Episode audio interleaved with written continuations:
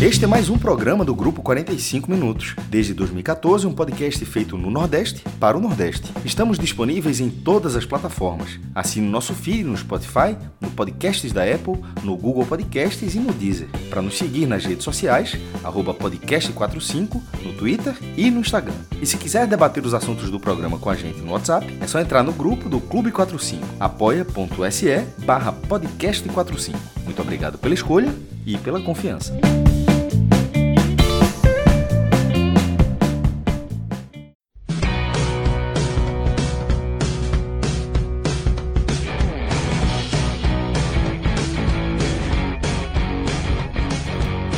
Galera ligada aqui no podcast 45 minutos. Estamos começando aqui mais um telecast nessa noite de quinta-feira. Eu sou Lucas Leozito, aqui com o Thiago Minhoca e com o Iago Mendes, além de Alain e de Márcio, nos trabalhos técnicos aqui, comandando essa, colocando esse programa no ar ao vivo no YouTube, na Twitch é, e também transformando esse conteúdo em podcast para quem está nos escutando aqui nos principais, em todos agregadores de podcasts aí que, que a gente tem disponível. É, a gente está aqui para falar de mais um jogo da Série A, mais um jogo do Fortaleza, e agora, Thiago Minhoca, um 0 a 0 né? Um jogo. Fortaleza recebeu o São Paulo é, no Castelão. É, teve oportunidades, boas oportunidades de marcar, não marcou. Um jogo marcado aí por uma arbitragem horrível, horrível.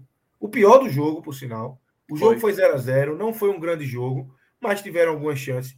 Mas o pior do que a gente viu no Castelão hoje foi a arbitragem. Suco da arbitragem brasileira. Expulsões assim inexplicáveis, erros grotescos, uma bola ali na reta final já que era um escanteio claro para o Fortaleza e ele ele um chute de Caleb simplesmente ignorou, entre outros erros aí durante os 90 minutos. Mas Minhoca, vamos falar de bola rolando, do que aconteceu nesse 0 a 0 Como é que você viu esse embate aí entre os dois tricolores, Fortaleza e São Paulo, Minhoca? Pois é, Lucas, boa noite, Thiago, galera que está acompanhando. Olha, já tem um tempo que eu estou falando, e assim, um bom tempo para exatamente para quando acontecer situações como essa, como a de hoje, que eu vou explicar um pouco a partida, para justificar também certas situações. O Campeonato Brasileiro, né, o Brasil de uma maneira geral, ele tem momentos que tem uma certa dificuldade para você ter um calendário. E eu já falava isso há um bom tempo, que o calendário brasileiro, né, em maio, ia ser um problema para o Fortaleza. E, só para contextualizar, né, para eu entrar um pouco na partida e por que, que essa partida teve um nível técnico mais abaixo, a gente vai ter, durante esse mês de maio, aliás, já está numa sequência, né? Tá já desde o final de abril, 13 equipes, 13 das 20 equipes da Série A estão comprometidas até meados de julho, acho que é 10, 11 de junho, com jogos meio de semana e final de semana. Então todo mundo vai ter isso. São Paulo, por exemplo, que é, veio jogar hoje aqui na Arena Castelão, já vai enfrentar o Corinthians no final de semana e depois viaja para aí, no caso para ir, né, para enfrentar o esporte pela Copa do Brasil. Então uma equipe que está com um novo treinador, com vários jogadores lesionados, vai ter dificuldade numa partida ou outra, vai apresentar um futebol mais abaixo. A mesma coisa o Fortaleza, que vem muito bem nesse momento e tal, mas que perdeu jogadores, né? Alguns voltaram agora, mas que né, deu para ver até nas escalações inicial, Lucas. Tanto o São Paulo quanto o Fortaleza mesclaram seus times. Nenhum foi com força máxima, né? Por exemplo, o Voivoda colocou o Zé Wellison, que não é um titular. O Hércules é mais um titular do que o Zé Wellison. Outra escolha também do Voivoda, Romero e Guilherme, que também não são titulares. Geralmente joga o Galhardo junto com o Moisés, que está machucado, mas ele poderia ter feito Galhardo com o Lucero, mas um vindo de uma pancada no último jogo, o outro retornando depois de duas, três semanas que ele ficou de fora. Uh, na defesa, né, o Fernando Miguel se machucou entre o Kozlinski. Uh, na defesa, basicamente, ele manteve, mas poupou o Pacheco, trouxe de novo o Crispim. E por que, que eu estou mencionando isso? As equipes precisam fazer isso. Vai, tem que ser, porque ninguém vai sobreviver até o, o a, a, janela da data FIFA jogando com 11 jogadores que você quer. O próprio Dorival chegou a falar isso após a vitória do Internacional. É muito fácil você aproveitar depois de uma vitória e dizer: não, agora a gente vai com tudo, estamos numa ótima colocação, como era o caso do São Paulo e do próprio Fortaleza. Os dois estavam bem classificados. E a tabela, a rodada, de uma certa forma, Eu acho que cada um perdeu uma, uma ou duas posições ali, né? Porque eu acho que era o, o, é, o Fortaleza estava em quarto e, o, Forta, e o, o São Paulo em quinto. Então, quem vencesse a partida hoje entraria no G4. Mas, ao mesmo tempo, eles ficaram pensando no jogo do final de semana. O Fortaleza vai ter no outro meio de semana apenas o Palmeiras, que meteu 5 no Goiás e meteu 4 a 1 no Grêmio, entendeu? Iago, acho que tá vazando o teu áudio aí, alguma coisa. É? Deixa eu fechar é, aqui. Tá dando, acho que tá voltando aí. Mas, em todo caso, então, assim, o, como é que eu explico inicialmente esse jogo? Um jogo tecnicamente abaixo, por conta dessa quantidade de jogos que vão ter nesse mês de maio. E aí, já entrando pelo lado do Fortaleza, obviamente, uh, o Fortaleza sentiu né, a ausência de jogadores importantes. Né? Moisés lesionado é uma peça muito relevante você ter uh, ali né, um jogador como o Crispim, que pouco joga, mas era necessário você fazer isso, porque você vai ter o Grêmio, você vai ter o Palmeiras pela frente, você vai ter o América Mineiro. Fortaleza vai ficar agora 10 dias fora aqui da cidade, vai jogar três jogos fora de casa, então é pesado para o Fortaleza. Então, nesse aspecto, a ideia inicial do jogo eram duas equipes que tinham, né, sem sua força máxima em campo. E ainda mais, o Fortaleza ele, ele vai para uma sequência agora, Lucas, onde basicamente ele só vai ter a, entre jogos um dia de treino. Porque, por exemplo, ele jogou no domingo, aliás, na segunda-feira contra o Corinthians. Descansou na terça, um regenerativo ali e tudo mais. Na quarta, um leve treinamento. Na quinta, joga. Amanhã, é, um descanso regenerativo. Sábado, um leve treino. Domingo, joga em Porto Alegre. Na segunda, descansa. Terça, um treinozinho leve na quarta, enfrenta o Palmeiras. É, na... Nem treina, velho. Nem treina. Não, não situação é, é isso que eu tô dizendo. É isso que eu tô dizendo. Quando a gente parte para analisar esse jogo, pedindo algo mais desse jogo, a gente tem que entender o contexto também que os jogadores acabam passando. E quando eu digo do Fortaleza, é contexto geral, entendeu? O Palmeiras, por exemplo, Palmeiras jogou ontem na sua casa, joga no final de semana na sua casa e joga na quarta-feira na sua casa. A tendência é que daqui a uma semana quando tiver esse duelo Palmeiras e Fortaleza, o Palmeiras está mais pronto, mais é, encorpado para jogar as quartas de final do que o, o Fortaleza, né? É oitava, oitava de final, né? É, a oitava de final. Então, esse contexto do futebol é uma questão. Então, o que deu para ver nesses 90 minutos, eu até é, entendo que realmente muita gente falou, pô, o jogo foi ruim, mas eu acho que mesmo esse jogo ruim, ele teve possibilidades. E como você bem destacou, Lucas, o grande nome da partida vai para o é, Zavonelli, nem, nem sei como é o nome do rapaz lá, que é o, o apto da partida. Horroroso. Zanovelli. Paulo Zanovelli. César Zanovelli. É, horroroso assim na partida, muito mal na partida. Lance simples, desatento, muitas vezes, sem entender. Tá aberto, Iago. Ah, só para só acrescentar, assim, o, o Zanovelli tem, tem, além do escudo da CPF, tem o um escudinho FIFA no peito, né? O que torna ainda mais grave é, a, a arbitragem. FIFA, o que torna ainda mais grave a FIFA. O que a FIFA, é, como a FIFA distribui essa. É, mas, mas assim, eu, assim, os árbitros são muito despreparados aqui. E ao mesmo tempo também, os próprios árbitros também, eles sofrem também com essa quantidade de jogos. Eles vão sofrendo também com essa quantidade de jogos, porque estão apitando aqui, aí pega um outro tipo de jogo, porque ato, para mim, tem que estudar o que é uma partida. Como é que joga o tal time e outro joga tal time. Time joga mais firme, outro joga. Então a gente conseguiu ver nesse jogo, falando um pouco da arbitragem, duas expulsões absurdas. Ele apitou basicamente no grito. O grito do Caleri e o grito do Tite foi que proporcionou dois amarelos que sequer pra, era para ser para amarelo. Poderia até ser considerado uma falta ali, eu acho que era passível a falta, mas tem gente até que nem considera que foi falta mais duas expulsões absurdas. A segunda eu achei que nem falta foi. A segunda pois é, foi. exato. Então, assim, é uma situação em que a arbitragem comprometeu, né? Por exemplo, o lance do Pikachu já no final do primeiro tempo, achando que o Pikachu não precisava também ter exagerado tanto. Claro que foi escanteio. Deu para ver na comemoração do zagueiro do São Paulo. O Diego vibrou, assim, porque ele evitou uma, uma chance clara do, do Fortaleza. Ele coloca a bola para escanteio, dá para ver o zagueiro comemorando. E essa falta de sensibilidade da arbitragem né? No mínimo que a gente pode dizer que a gente não sabe se tem, até porque nós estamos vivendo uma era de muita suspeita, é. né, no futebol. Uh, essa desatenção dele custou, né, ali uma, uma bola parada para o Fortaleza no final do primeiro tempo. Esse lance do Caleb é absurdo, cara. Olha que coisa. Na estatística, nos sites de estatísticas, o Caleb está sendo considerado como chute para fora. Só que o chute foi no gol. Quando passa o replay, a bola está indo em direção ao gol. Aí o Rafael colocou para escanteio.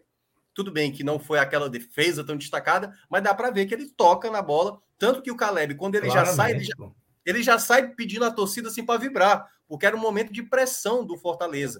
E quando ele vira. E outra, a bola muda de direção completamente. Completamente, completamente. Mas o que eu achei engraçado foi isso: o Caleb, quando ele vira para o campo, obviamente imaginando que ia ter escanteio, ele, como assim? Como é que não foi escanteio? Minha bola em direção ao gol, o cara salvou. Como é que, como é, como é, que é tiro de meta? Então, assim, esse foi um ponto que foi um pouco nocivo. Mas a partida do primeiro tempo, para também não estender tanto, foi uma partida que até teve algumas boas oportunidades. Foi realmente um jogo muito estudado de cada lado, cada um era tentando anular o outro. O Fortaleza não conseguiu manter a mesma intensidade nos últimos jogos, até também por conta dessa, dessa mescla no time. E outra questão também que, que eu vi, assim, né? Eu acho que o Fortaleza foi mais contundente nas suas chegadas. Teve uma com o Pikachu, que foi a melhor dela, assim, a melhor do Pikachu, que ele recebe uma bola no meio, né? Tinha um Guilherme passando na esquerda, ele tentou bater com a perna esquerda, que não era boa, acho que era melhor ter trabalhado ali com o Guilherme, que tem um bom chute de fora da área. Só que ele compensa na jogada seguinte, um cruzamento na área, que ele coloca na cabeça do Guilherme e a bola vai no travessão. Então, mesmo um jogo apático no primeiro tempo, você viu algumas possibilidades. Daria para a gente ver gols hoje na Arena Castelão. Só que não aconteceu. E o jogo muda de panorama a partir do momento que a arbitragem começa a interferir, né? Que aí tem a, primeiramente a expulsão do, do Brits e depois a expulsão do, do Nestor. Na do Brits, quando acontece essa expulsão, o São Paulo passa a pressionar, né? Começa a colocar o Fortaleza nas cordas. Foi o pior momento do Fortaleza durante a partida, tanto que o Kozlinski, goleiro do Fortaleza, teve que fazer uma defesa muito importante, uma jogada do São Paulo pelo lado direito, e teve outras bolas que passou na área que foram bem perigosas ali para o lado do, do, do, Fortaleza. E do lado, aí quando tem a expulsão do Nestor, aí é que o Fortaleza cresce na partida. Ele já tinha colocado o Sebadios para compensar o Brits, e depois ali, com algumas entradas, ele passa a ter chances, né? Teve uma, por exemplo, que o Galhardo ajeitou de calcanhar, o Zanocelo talvez não esperava que a bola ia ser rolada, chegou um pouco atrasado. Uma outra que foi uma pressão de bola, saída de bola errada do São Paulo, quase o Fortaleza aproveita. Então, na soma geral, para terminar, Lucas, foi um empate justo. Poderia ter sido empate com gols, por exemplo, porque o São Paulo teve a chance dele, Fortaleza também teve. E essa atuação do Fortaleza, mesmo tendo sido abaixo, e vai acontecer, não tem como você fazer, sabe, todas as partidas como o Fortaleza jogou contra o Fluminense. Não tem como, não tem como. Então, já baixa o seu sarrafo, né? Para achar que. Agora, a situação é que muitas vezes você, quando não vai bem, você precisa pelo menos pontuar. E eu acho que esse foi um ponto importante para o Fortaleza. O que eu já, de lamentação, e eu principalmente já de lamentação, foi aquele empate contra o Corinthians na segunda-feira. Aquele jogo, o Fortaleza fez por, por onde merecer aquela vitória. Acabou é, empatando no final e hoje poderia ter aumentado mais a vantagem ali na pontuação que ele acabou conquistando. Mas o empate, para mim, de maneira justa, uma arbitragem ruim, mas o Fortaleza, obviamente, ainda é uma equipe que segue invicta no campeonato. É isso. Iago, queria te ouvir, puxando por esse lado aí que Minhoca finalizou, e já trazendo um comentário aqui no nosso chat aqui no YouTube, de Ângelo Rafael, que ele traz que para ele, torcedor do Fortaleza, foram dois empates com gosto de derrota. É, eu queria tua análise sobre é, esse empate, o sabor desse empate, o que é que você acha que esse empate representa para o Fortaleza hoje, que está brigando lá em cima? Teve uma boa oportunidade de jogar em casa, mas enfim, é um São Paulo. É, o contexto do jogo, é, tudo isso que Minhoca passou, como é que você analisa esse resultado do São Paulo, do Fortaleza hoje, Iago? Boa noite, Lucas, Minhoca, saudar a galera que está acompanhando a gente. E assim, eu eu concordo um pouco com a análise, porque assim, hoje se tivesse que ter um vencedor no Castelão, eu acho que seria o Fortaleza. Mas assim, a margem de, cri de criatividade, de volume de jogo, não foi a que a gente tem visto é, comumente nos jogos do Leão do PC, muito pelo que Minhoca falou, realmente assim. Os dois times eles vieram muito modificados para o jogo, tanto o São Paulo, em comparação ao que fez na partida contra o Internacional, quanto o próprio Fortaleza, e muito na questão de. É, a gente sabe que o Voivoda tem muito essa administração do elenco, de ir administrando os desgastes, porque sempre está em meio à maratona de jogos, e hoje o time não encaixou. assim. um time muito modificado, que teve, na minha, na minha opinião, um pouco de problema para conseguir manter a intensidade ao longo de toda, toda a partida. Começa 10 minutos do primeiro tempo com uma marcação mais alta, consegue criar dois, as duas chances que Minhoca fala, uma com o Pikachu e a outra com o Guilherme estampando a trave. Só que aí depois acaba baixando um pouco mais suas linhas e aí fica um jogo, aquele jogo mais morno, aquele jogo mais parado em que as duas equipes tentam ir ao ataque, mas não conseguem criar nada porque tem muito problema de é, entrosamento, o, o passe já não encaixa tão bem. E aí, assim, foi um primeiro tempo que eu vi e se arrastando até o fim, praticamente. E eu fico muito com essa sensação também do início do segundo tempo, um jogo muito arrastado, com duas equipes que estão, ah, vamos, vamos tentar, mas também não vamos nos expor, porque a derrota é muito pior do que o empate que está aqui posto. E aí, assim, o empate tira o Fortaleza do G4, estava em quarto lugar, caiu para sexto. É, como o Minhoca bem disse, perdem posições. Na verdade, as duas equipes perderam duas posições. Né? O, São Paulo também cai para sétimo lugar, estava em, quinto, salvo engano. E aí, assim, não tem como não fazer o resumo da partida e não citar tanto a figura do Paulo César Novelli, como a figura do Rodrigo Nunes de Sá, que foi o VAR.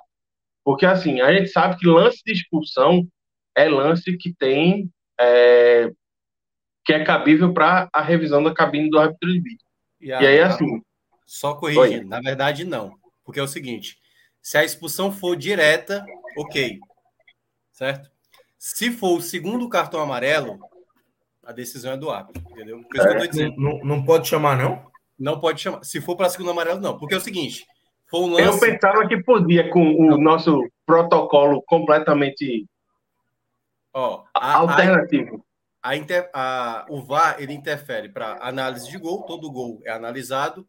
Se por acaso um cartão erradamente é dado para um jogador que na verdade não foi esse jogador, e lances de impedimento, basicamente é isso. E lances de expulsão. Só que a expulsão direta, quando o jogador faz uma falta e toma um amarelo, e esse é o segundo amarelo que gera a expulsão, o, o VAR não pode interferir se foi falta ou se não foi falta. Porque era um lance para amarelo. Foi o caso dos dois, né? Exato, é, foi um lance para amarelo. Se é. ele tivesse expulsado e aí percebido, ó, eu achei que foi muito exagerado esse cartão vermelho. Aí, exatamente a revisão. Então, um segundo lance que gera o amarelo, que gera essa expulsão, não é visto pelo VAR. Por isso que e, pelo menos eu, eu acho que isso nunca aconteceu. E eu uhum. que... Não, é, você está certo. Eu pesquisei aqui, eu, eu, tinha na minha cabeça outra coisa, mas é direta, é. direta, pois é, na minha cabeça também era assim, qualquer lance que envolvesse a aplicação de um cartão vermelho, seja para segundo amarelo ou para expulsão direta, o, o VAR podia interferir. Então, assim, retira, assim, anula o, o, oh, a, a, paula, a paulada no VAR, anulou, anulou a paulada no VAR, então assim, fica ainda pior para o senhor Zanovelli, né? Porque assim, é responsabilidade quase que exclusiva dele, porque assim, realmente interferiu no curso do jogo. E aí, assim, quando ele expulsa o Brits e o, o São Paulo pressiona o Fortaleza, se o Fortaleza perde aquele jogo sei lá, 1 a 0 2 a 0 naquele contexto de pressão do São Paulo, o juiz teria influenciado diretamente no resultado. E aí, quando o juiz expulsa também erradamente o Nestor e o Fortaleza vai lá e faz o gol, ele também teria influenciado no resultado.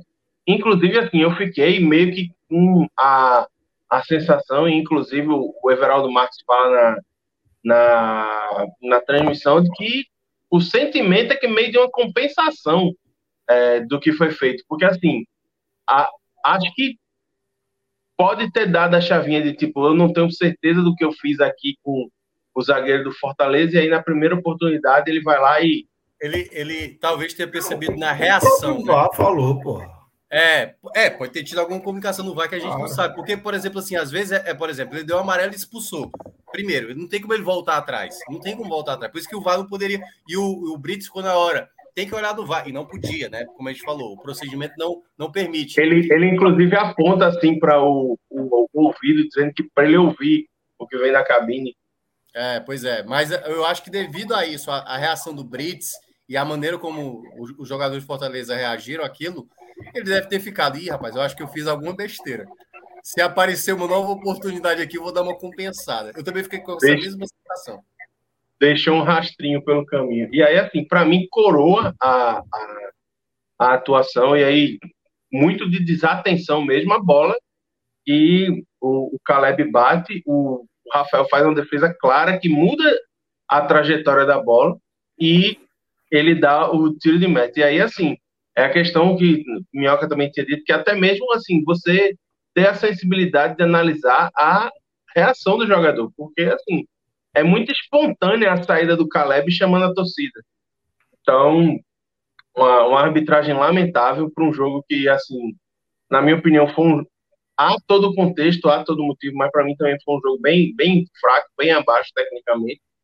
E aí, assim, esperar o que, que o Fortaleza vai conseguir oferecer nesses próximos 10 dias, né? Porque é, tem um elenco que está desgastado, que precisou fazer modificações para poder poupar algumas peças, e aí agora vai para um jogo contra um Grêmio na Arena que vem mordido ter tomado uma goleada contra o Palmeiras, tem uma decisão contra o Palmeiras e depois pega o América Mineiro, que até o momento não ganhou de ninguém na, na Série A. Então é praticamente um jogo de vital importância, tem que ganhar o jogo lá contra o América para poder continuar sonhando com o, o G4.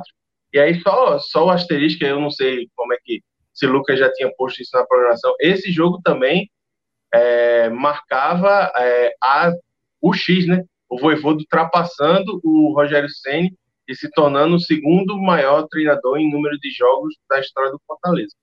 E deu, meio que deu, deu, uma, deu uma aguada no chope da festa não ter conseguido a vitória contra o São Paulo.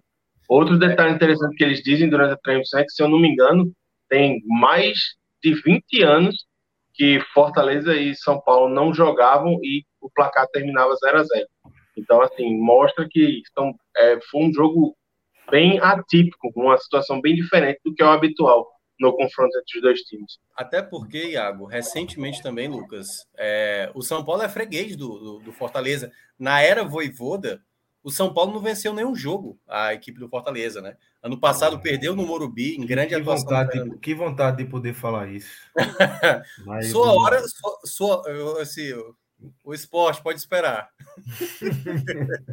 sua hora está próxima, não duvido nada, entendeu? O seu problema é no brasileiro, o seu problema é no brasileiro. É. É, pode ser que na Copa do Brasil agora você consiga reverter essa situação. Mas é, um detalhe também sobre essa questão do número de jogos do Voivoda. Rapaz, que... eu vivi para ver Minhoca sendo Fire. É um negócio assim impressionante. Não, pô, eu acabei de colocar a chance de você vocês passarem, pô. Né? Justamente, sendo Fire, só que dando aquela secadinha, aquela zicadinha reversa que é habitual. Enfim, eu não sei. O São Paulo é uma equipe que eu, assim, há anos, né? Já, mas enfim, não estamos aqui para falar de São Paulo.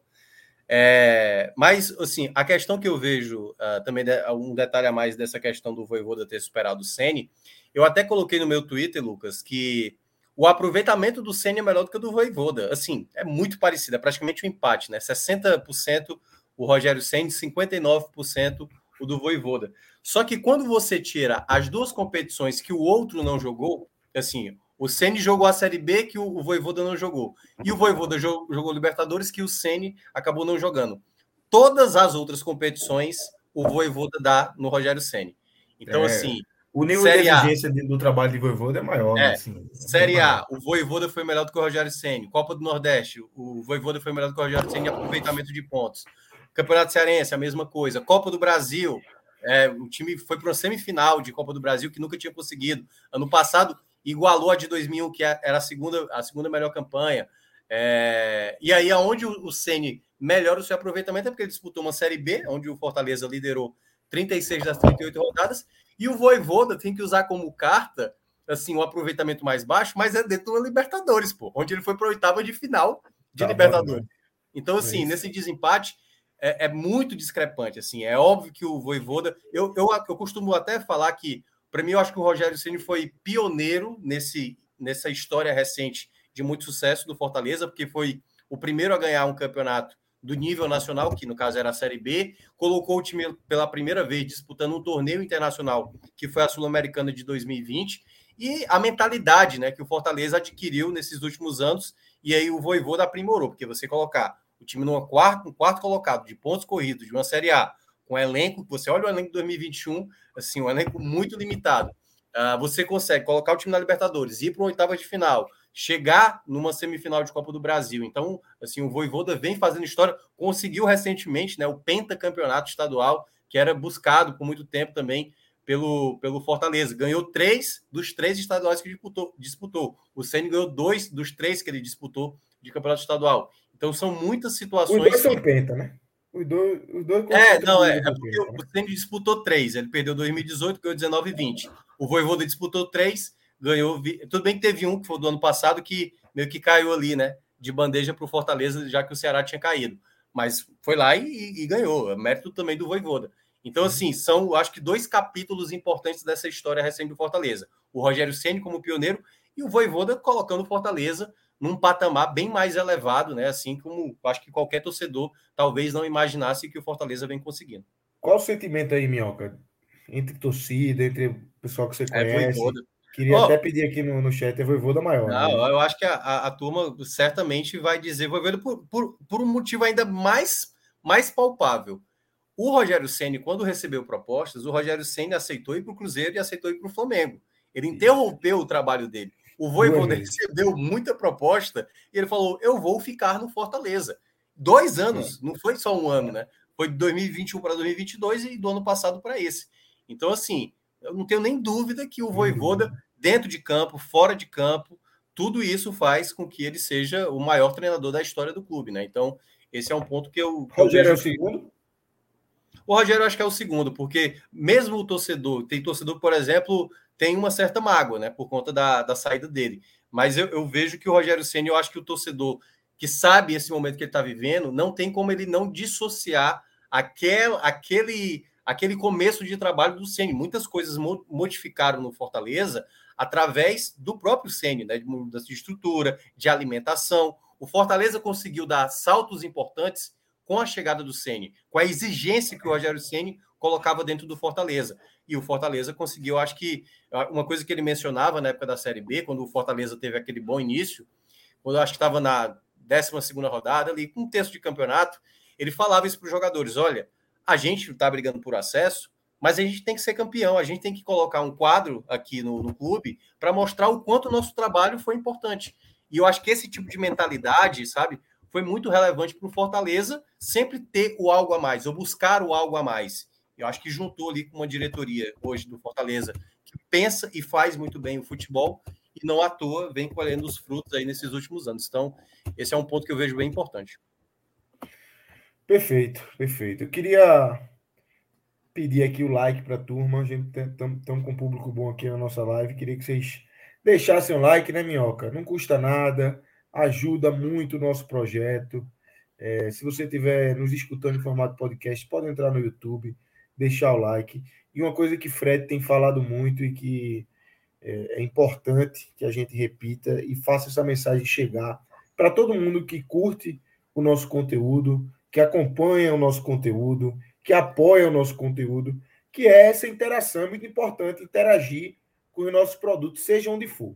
Aqui no YouTube com like, nas redes sociais, comenta na, na postagem ali do Twitter, curte a postagem do Twitter, retuita, entra no INE45, compartilha essas matérias do INE45 com, com outras pessoas.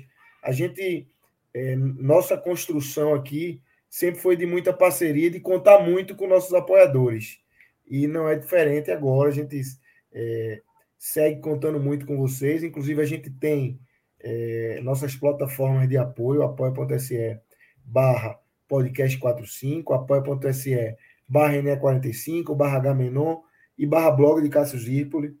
Isso aí você vai entrar no grupo de WhatsApp, que agora é um só, viu, Minhoca?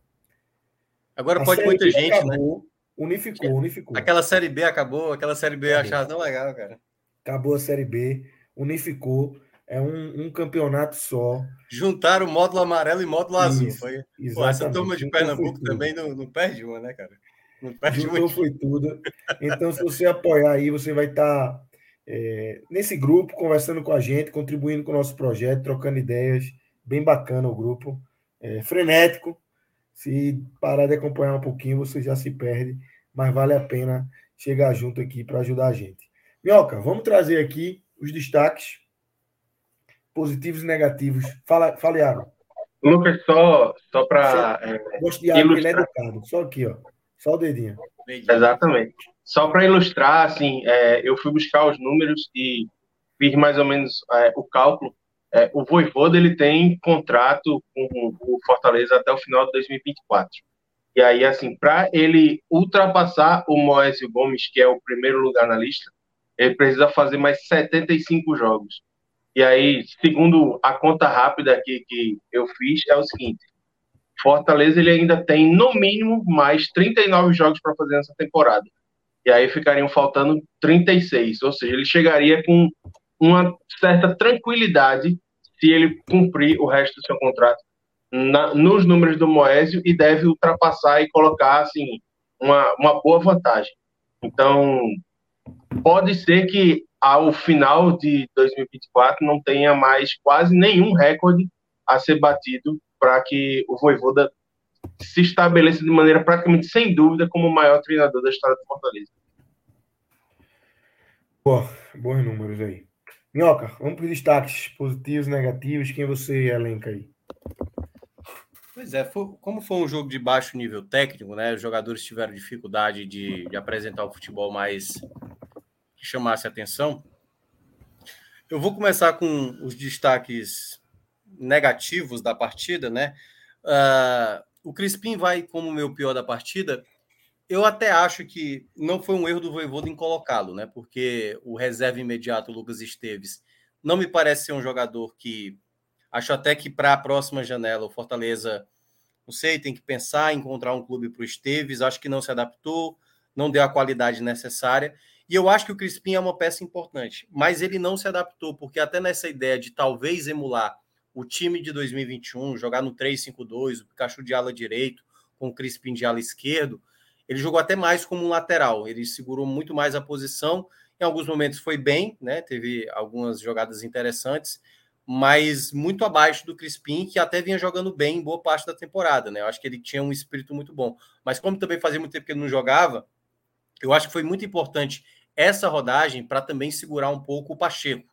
Se o Pacheco joga hoje, ele até entrou durante o segundo tempo, o Pacheco certamente talvez não jogasse contra o Grêmio, e aí talvez pegar o Crispim. Eu acho que foi importante dar essa rodagem, que eu acho que é um ponto que até vou elencar assim, acho que talvez o Voivoda talvez não equilibrou o time da melhor maneira. Eu acho que o time, se tivesse um pouco mais bem equilibrado na montagem da equipe titular, a chance de vitória poderia ter sido melhor. Mas aí também é uma coisa sem ter o conhecimento, fica mais difícil da gente analisar. Por exemplo, talvez não fosse melhor começar com o Luceiro e no segundo tempo começar com o Galhardo, começar com o Galhardo para terminar, terminar com o Luceiro, deixar o Romero como opção. Sim, mas aí é que tá, eu não sei. O Luceiro vem depois de duas, sei lá, dez dias, três semanas sem jogar. 20 dias fora. É, pô, 20 dias. E aí eu não sei se ele estava pronto para jogar 45 minutos ou jogar 15 minutos. Talvez ele tivesse entrado se não tivesse a expulsão do Brits. Então, são situações que a gente não tem como saber internamente. O Galhardo, que fez o jogo passado, né? Ele teve uma pancada na coxa, sentiu a coxa. Pois é, a gente não sabe se ele tinha condições realmente de executar aquilo, e ele está tendo uma dinâmica mais complicada né, nessa temporada. Ele não está com aquela, o mesmo ímpeto, aquela mesma entrega que ele apresentou quando ele chegou no ano passado. Então, para mim, o Crispim vai como um desses nomes. Uh, o Romero teve muita dificuldade também no setor ofensivo, foi um jogador que foi pouco acionado e também eu acho que não era jogo para ele. Uh, eu vi muita gente citando aqui o nome do Tinga, né, como o lado negativo. Eu acho que o Tinga foi mal novamente ofensivamente, mas eu acho que ele foi muito bem defensivamente. E eu, eu entendo muitas vezes, eu queria muito ver o Dudu na lateral direita, mas eu não sei se o Dudu ele dá uma sustentação defensiva teve muitos lances do São Paulo perigosos que o Tinga foi determinante para evitar ali uma, uma chance clara do São Paulo fazer, talvez uma finalização perigosa que pudesse custar o gol. Então, acho que em muitos momentos ele ganhou muito é, lance aéreo, em muitos duelos ele, ele, prevaleceu. Então eu gostei hoje da partida do, do Tinga defensivamente. Agora, ofensivamente, é um jogador que se atrapalha muito, que acaba cometendo algumas falhas. No jogo contra o Corinthians, eu não gostei tanto dele defensivamente. Então o Tinga também vai entrar, uh, acho que até mais pelo lado positivo, né? Eu sei que muita gente citou aí pelo lado negativo, e eu entendo, porque realmente ele não está jogando tão bem. E deixa eu ver um terceiro aqui, Crispim, né? Romero, Guilherme fez essa bola na trave, né? Mas muito pouco, assim, de uma maneira geral. Acho que eu vou ficar com o Guilherme. Acho que eu vou ficar com o Guilherme. Acho que o Guilherme. Guilherme barra Poquetino aí, acho que divide nessa terceira colocação, porque foram jogadores que não conseguiram ajudar muito o meio de campo. O Fortaleza teve dificuldade no meio de campo. Eu senti que o São Paulo fez uma boa marcação, principalmente uma pressão alta que dificultou o jogo do Fortaleza. Mas eu senti que os dois homens da frente, uh, ali, principalmente pelo lado esquerdo, tiveram uma certa dificuldade. O lado positivo, o Tite novamente muito bem na partida. O Tite está tá jogando muito bem, aliás, tem prevalecido em muitos, muitos duelos é, e sendo um jogador de boa criação. Foi para mim o jogador mais seguro do Fortaleza durante a partida. Gostei de novo do Carlos Alexandre, que é um jogador que dá bo, bo, bom ritmo ao time, né? Consegue ter uma boa, uma boa sequência. E, nossa senhora, esse terceiro agora tá meio complicado, sabe? Uh, o Kozninski fez uma defesa boa. Ele não, ele não fez. Ele teve uma série de bola que eu, eu, acho que ele passou uma certa insegurança. Mas. Eu acho que eu vou, eu vou acabar ficando com o Tinga. Eu sei que para desgosto da turma aí, mas eu acho que defensivamente ele foi muito bem, sabe? Eu acho que defensivamente ele conseguiu segurar um pouco a barra, principalmente naquele momento que o, Fortaleza ficou com um jogador a menos eu acho que ele conseguiu tirar muitas bolas. Ainda acho que é um jogador que pode acrescentar mais. Antes ele tinha um equilíbrio perfeito de defesa e ataque, e no momento ele está tendo muita dificuldade para apoiar. Mas hoje eu acho que foi uma partida de Tinga. Assim, o Tinga defensivamente foi bem. Vou ficar com ele na terceira colocação. Perfeito. Iago, você, seus pódios. Vou, vou concordar em muita coisa com o Minhoca, só fazer um ajuste de um nome ali, um nome ou outro realmente assim o, o pódio negativo para mim é, é, bem bem delimitado é, acho que em, em, primeiro lugar do pódio fica com o Crispim porque fez uma partida muito apagada assim a, até deu um pouco de consistência defensiva pelo lado esquerdo conseguiu fechar os espaços mas é, a principal característica dele que é o apoio que é a, a ajuda à criação hoje não apareceu. É, o Romero eu acho que não era jogo para ele hoje, um jogo que precisava, pedia mais intensidade, que pedia uma marcação mais alta, e não é muito o perfil dele, e aí acho que já não fica nem tanto na conta dele, mais na, na escalação que o, o Voivoda faz dele, o uso dele, apesar de a gente não saber em quais condições estavam o Luceiro, que passou 20 dias fora, e o, o Galhardo, que jogou tem três dias e saiu com dores na coxa contra o Corinthians, então, e na terceira, na terceira posição é que eu vou discordar, assim. Eu acho que na dividida entre Guilherme e Poquetino, eu acho que o Poquetino foi pior. Porque, assim, é, não conseguiu dar a dinâmica se espera dele, não conseguiu chegar bem ao ataque para dar opção, para tentar chutes de média distância, é, coisa que o Guilherme até tentou fazer. Tentou fazer a tabelinha com o Pikachu, tentou é, dar é, uma válvula de escape pela esquerda e algo que não tinha com o Crispim. Então, acho que ele, inclusive, ficou até. O, o Guilherme ficou até meio sobrecarregado. Então, eu fico com o Poquetino é, entre os três piores. Quanto aos melhores, eu acho que o melhor em campo hoje, pelo lado do Fortaleza, realmente foi o Tite. E aí, assim, um Tite que, se no começo do ano estava sendo criticado, parece que agora, com é, o aumento do ritmo, parece ter virado uma chavinha e voltou a ser o cara seguro de 2021 e que ajuda até com passos e com lançamento. Na segunda posição é quase o nome obrigatório, que é o Caio Alexandre, assim, fez ou outra, ele aparece e, e figura no pódio, assim, um dos jogadores mais regulares do Fortaleza na temporada. E o meu terceiro, o meu terceiro lugar fica com o Caleb, que para mim foi a melhor substituição do jogo. Ele entra no lugar do Poquetino, ele ele sofre um pouco ali naquele contexto em que o Fortaleza está com um a menos, mas a partir do momento em que fica 10 contra 10, ele volta a aparecer muito bem e passa a ser o cara de, da dinâmica, o cara que empurra o time à frente e está sempre envolvido nas oportunidades de gol que o, o Fortaleza criou nos minutos finais.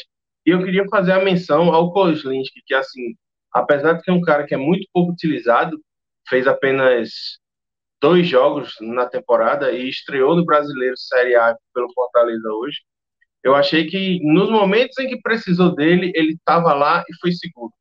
E, então, é, entrou numa fogueira bastante complicada, sabendo que assim o titular estava fora, o segundo goleiro está voltando de lesão e apesar disso ele mesmo sendo apenas terceiro goleiro e a gente sabendo que a tendência é que ele praticamente não jogue a partir do momento que Fernando Miguel e João Ricardo sejam saudáveis, ele entrou, ele deu conta do recado e não comprometeu. Então acho que vale a pena, porque a gente sabe que goleiro é, um, é uma posição em que precisa de jogo, precisa de ritmo e que essa falta de ritmo pode acabar gerando insegurança, e não foi o que eu vi nele hoje.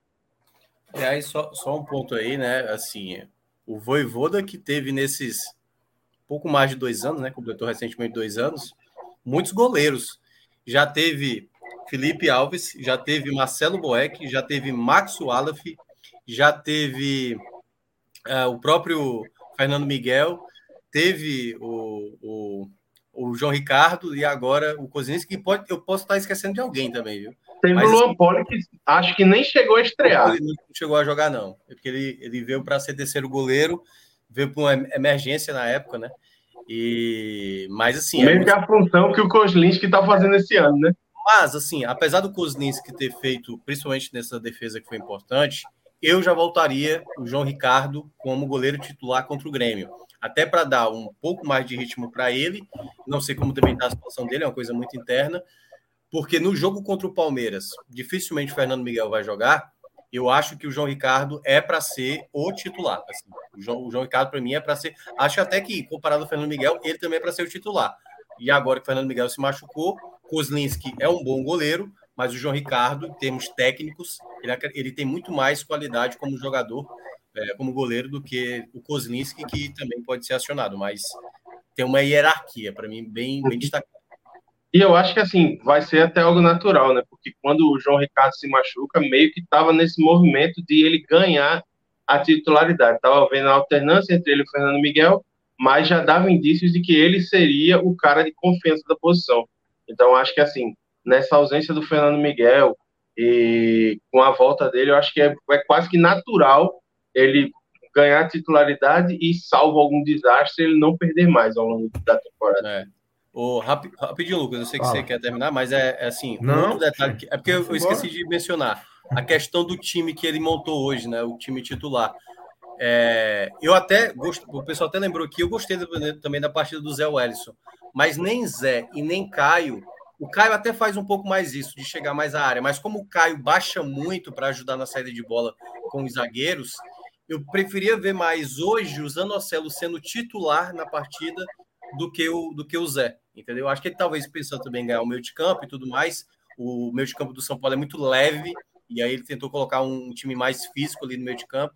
Mas é como disse o Iago, sabe? Acho que a partida do Poquetino dificultou também esse meio para frente. Por exemplo, queria ver o Crispim, quem sabe, jogando mais adiantado, sabe? Mas enquanto não tem um lateral esquerdo reserva ali melhor, o Esteves é um lateral esquerdo que não está acrescentando, aí são situações que vai acabar atrapalhando em algum momento essa montagem, né? É, ah, Para terminar, essa sequência do Fortaleza agora fora de casa, esses três jogos fora de casa, é isso, é tentar montar um time mais equilibrado possível para tentar somar pontos que são complicados, né? Jogar contra o Grêmio lá, o do América é um jogo que hoje é muito bom, mas mesmo assim é o América, eu acho que o América vai ter né, ainda melhorar. Eu considero uma boa equipe, mas vive uma má fase. E esse jogo contra o Palmeiras. Mas Série A não dá, né, velho? Série A não dá para você ir, pra, ir, ir, fora e dizer, ah, não, é três pontos aqui. É, exato. É, não, é, exatamente. É, assim, você tem até, assim, para mim, tem três times que são mais vulneráveis, que é Goiás, Curitiba e Cuiabá. Mas até o América Mineiro, que está na lanterna, eu vejo o América Mineiro com potencial de sair dessa situação. E só, então é só para encerrar, Lucas, rapidinho a, sobre a maratona de Fortaleza, a, a questão a questão de correria vai ser tão grande que assim o time já se representa hoje, né? Porque já passamos da meia-noite. Hoje, sexta-feira de manhã, faz o regenerativo no CT e já viaja é, na sexta de tarde para treinar em Porto Alegre no sábado e jogar. Então, assim, correria. É. Isso aí. Depois de novo e depois de novo. Enfim, é, é. não tem como não. Correria grande, mas vamos embora. Iago, valeu, valeu Minhoca, todo mundo que acompanhou a gente até aqui, Alan e Márcio que estão aqui nos, nos bastidores também. Até a próxima. Final de semana tem mais, viu? Sábado, bicho pega, domingo também. Por aí vai, né, Minhoca? Não tem descanso, é. não. Os, os caras não, não têm descanso, a gente também não. Não, você vai ter, porque você tá caindo aí aos pedaços aí de sono, mas. Tô, Tô desde as 6h50. É Tô desde as 6h50 na atividade aqui. É, é isso, quem mandou ser pai, né? Essas coisas aí também acabam puxando muito. Mas valeu, valeu, valeu, galera. E deixa o like, viu? Quem não deixou o like, ou quem tá assistindo gravado, deixa o like. Perfeito. Valeu, galera. Um grande abraço.